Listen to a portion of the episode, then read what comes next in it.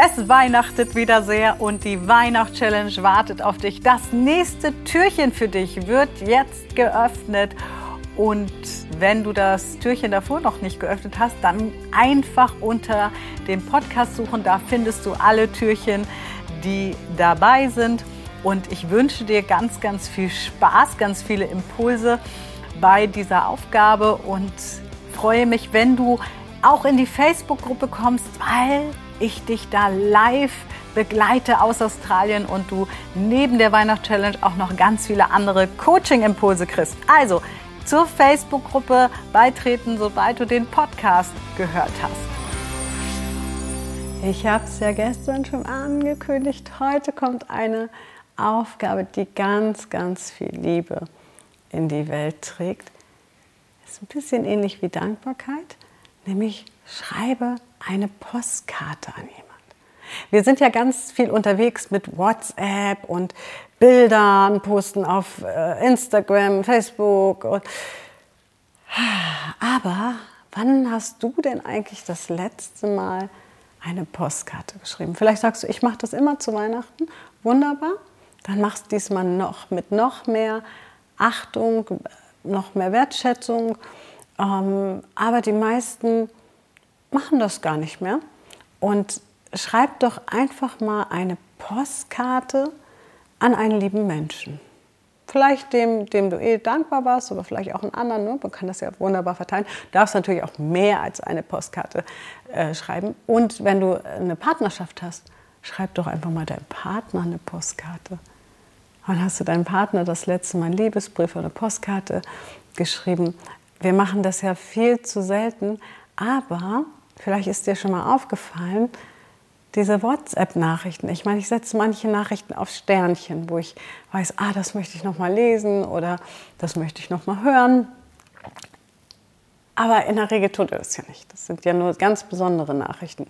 Und wahrscheinlich werden wir auch nicht in äh, 20 Jahren unseren WhatsApp-Verlauf angucken und sagen, was hat er denn vor 20 Jahren geschrieben?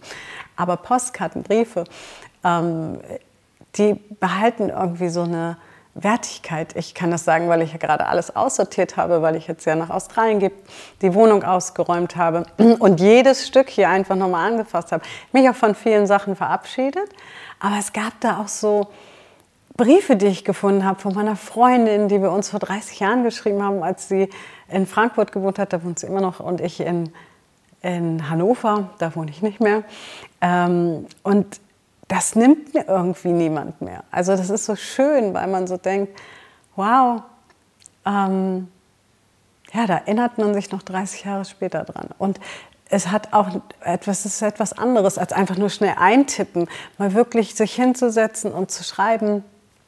Und ich habe das heute Morgen noch gemacht, ähm, weil ich dem Sascha zum Beispiel noch was geschickt habe und habe mir dann noch die Zeit genommen, zu den Zertifikaten noch einen, eine, einen Brief zu schreiben, um noch einfach ein paar letzte liebe Worte äh, dazulassen. Und das hat, hätte ich natürlich auch per WhatsApp machen können, aber es hat eine andere Wertigkeit. Und deswegen geh los, kauf dir ein, zwei, drei Postkarten, je nachdem, wie viel du schreiben willst. Und dann schreib mal lieben Menschen. Und jetzt sagst du vielleicht, ich habe niemanden, dem ich was schreiben soll. Oder kann. Oder freut sich keiner drüber. Glaube ich nicht. Aber da habe ich noch einen extra Tipp für dich. Und das ist ein Tipp, den ich so schön finde. Ruf doch einfach mal in einem Altenheim an und frag, ob es da jemand gibt, der sich über eine Postkarte freuen würde. Und dann schreib doch einfach mal einem Menschen in einem Altenheim eine Postkarte. Das haben in den letzten Jahren ganz viele gemacht, noch zusätzlich, und haben so viel Liebe und Dankbarkeit zurückbekommen. Und wer weiß, vielleicht entstehen daraus sogar Brieffreundschaften. Also probier es einfach. Das ist auch so ein Herzensthema von mir, weil es einfach Liebe und Wärme in diese Zeit bringt. Und wir können uns immer hinstellen und sagen, ah, die Welt wird immer kälter und unverbindlicher. Oder wir fangen an, mit dem Menschen, den wir morgens im Spiegel anschauen, die Veränderung in der Welt zu sein, die wir uns so wünschen von der Welt. Weil dann fangen wir an, was zu verändern. Du kannst nicht die ganze Welt verändern, aber du kannst dich verändern. Und so eine Postkarte ist der Anfang.